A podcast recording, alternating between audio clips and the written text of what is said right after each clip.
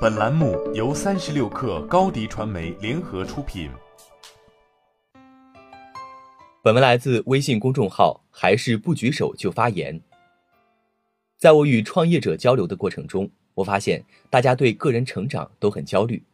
我说：“你为什么慌？”他说：“怕认知上别人知道了新东西，而自己不知道。”这就是认知焦虑症。一个更严重的问题是。很多创业者学完了以后，就觉得自己在外面学的越多，就越跟团队和公司脱节；员工或者老同事又觉得老板高高在上，越来越飘，同时 CEO 又嫌自己的同事业务发展跟不上组织的需要。所以我提出一个问题：领导者如何自我成长？我认为，首先最好向内学习，向失败学习，和团队一起学习。这可能比你自己去外边获得更多的所谓的认知升级更加重要。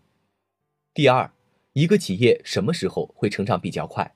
一个人什么时候成长比较快？我觉得往往是痛过之后，只有足够痛，你才真正愿意停下来，好好的看看自己。说实话，这两年我虽然不在创业的一线，但是停下来之后，我好好的审视了自己。我想，如果继续做一个创业者。就功利来说，比起两年前的自己，应该涨了好几个段位，会是一个比两年前的自己厉害的多的一个创业者。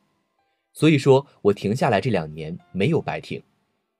我之所以愿意停下来做这么痛苦的思考，就是因为我真的感受到了痛。不痛的时候，甚至在公司最火有快感的时候，你们是不会看自己的，只会更相信自己，只愿意让自己的成功有更多的复制。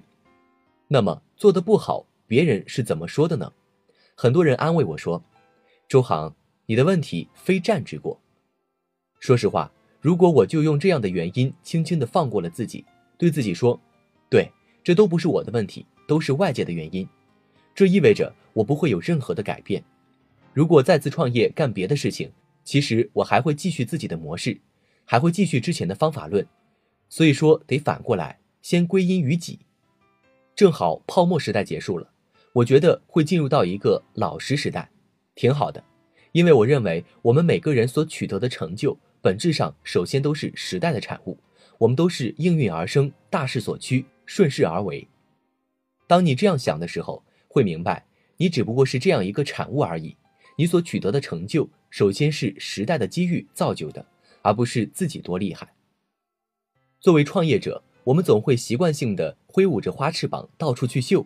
到论坛中，到聚光灯下展示我们多么厉害，但几乎很少说自己的不行。我觉得得倒过来，要学会示弱。你只有弱了，别人帮助你才有空间。这点我也有很多的收获。